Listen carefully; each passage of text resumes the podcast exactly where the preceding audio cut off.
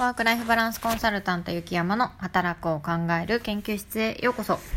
え今日は要因分析について解説してみたいと思います。昨日自分軸手帳部でランチタイムのイベントを開催しました。そこでは、えー、逆算思考のフローをご紹介して、もうメモ書きの方法ですね。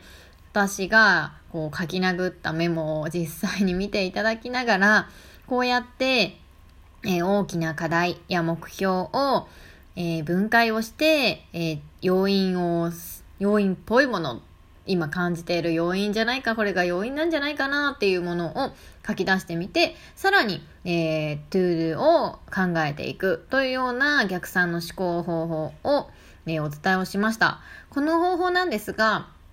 まあ、よく要因分析とか逆算思考ツリーとかっていうふうに呼ばれてるんですけども、えー、アクション、次のアクションを考えやすくするっていうので、えー、私はよく使っています。この要因分析ですね。えー、働き方改革とか、あなたの、え、仕事、現状の仕事の課題を解決するのにも、え、かなり使える分析方法だと思うので、今日は、え業務量が多いっていう課題について要因分析をしていく様子をちょっと音声でお伝えしてみたいと思います。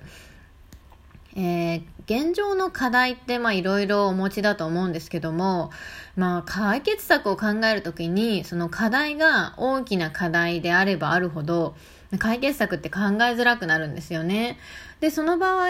まあ、なぜなぜ分析ではないですけど、なぜという問いかけを繰り返していくことで大きな課題を小さな課題に分解をしていって、その課題、小さくなった課題をさらに細分化することで対策とかアクション、次のアクションが考えやすくなります。この要因分析の発想というのは大きな課題があって、それをさらに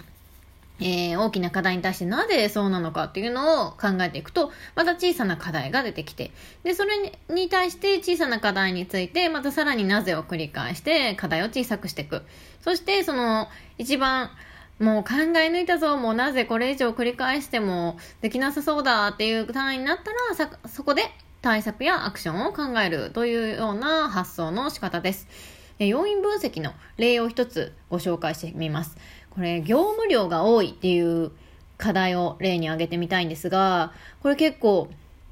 うーん、当てはまる方多いんじゃないかなと思います。え時短で働かれてる方だったり、私のように、そうですね、こう、家庭があって、業務量を調節しなきゃいけないっていう方に対して、業務量が多いっていう課題あると思います。でもなかなか業務量を減らす減らそうって思っても、上から降ってくる仕事があったり、やらなきゃいけないタスクがあったり、細かい集計があったり、ちょっと苦手な仕事があったりっていうので、なかなか業務量そのものを減らすことって難しいなって印象ですよね。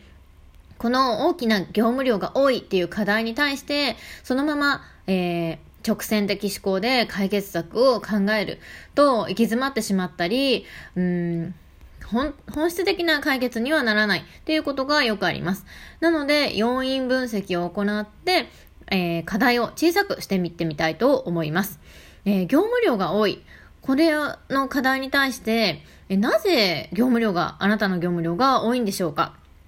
例えば、そもそもそのチームに人員が不足しているとか、えー、スキルが不足している。例えばパソコンのスキルだったり、文書作成のスキルだったり、その業務の知識がないっていう場合もあります。これスキル不足も考えられますよね。あとは、あなただけに業務量が多いのであったら、業務配分の偏りがあるのかもしれません。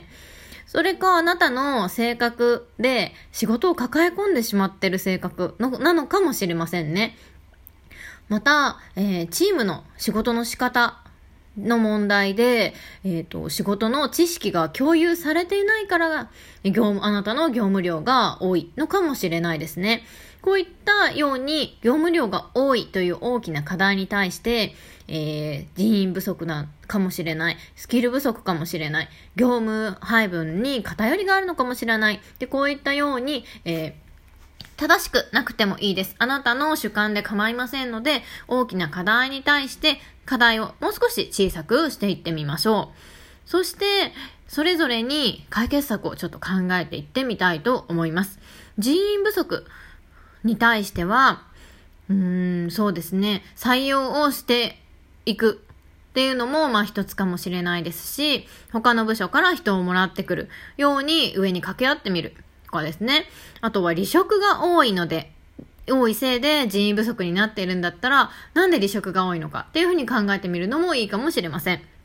で、業務分担、分配の偏りがあるなっていうふうに感じていたり、スキル不足だなっていう感じている方は、そうですね、上司と部下のコミュニケーション不足も原因として考えられるかもしれないですね。上司に対して業務分配の偏りがあるっていうふうに申し出てみるだったり、スキル不足に関しては、そうですね。これも、ご自身でスキルを上げていただくのもいいですし、上司とコミュニケーションを取っていただいて、どんなスキルがあれば、この業務量こなせるのかなっていうのを、えー、ワンオンワンではないですけど、隙間時間で面談をしてもらうっていうのも効果的かもしれません。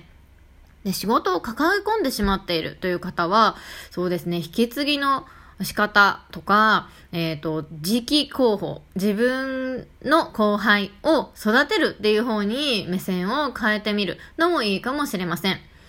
ですね。と、先日読んだワーママハルさんの、えー、書籍の中で、辞める時間術の中では、えー、その方は管理職をされていた時には、えっ、と、チーム性っていうものを、えね徹底してやってらっしゃったそうです。一人で抱え込まないように、そもそも業務を二人一組でやるとか、えー、自分の下にサブリーダーを作る。で、その人たちに意思決定をしてもらって、本当に部長である管理職である、えー、春さんが決定をしなくてはいけないところだけ、うん、課題を上げてもらうっていう風にしていたそうです。で、あと知識が共有されてない。とかっていう、このチームの仕事の仕方に起因するところは、例えばテンプレートだったり、マニュアルが不足している。で、共有をするっていうような文化がないのかもしれないですね。そのあたりも解決策として対策が取れそうです。このように、え、業務量が多いっていうような大きな課題に対してそのまま解決策を考えていくのではなくて、なんで業務量が多いんだろう？どうすれば業務量が少なくなるんだろうっていうような視点を持って、え、要因を分析していく、細かく分析をしていって、その後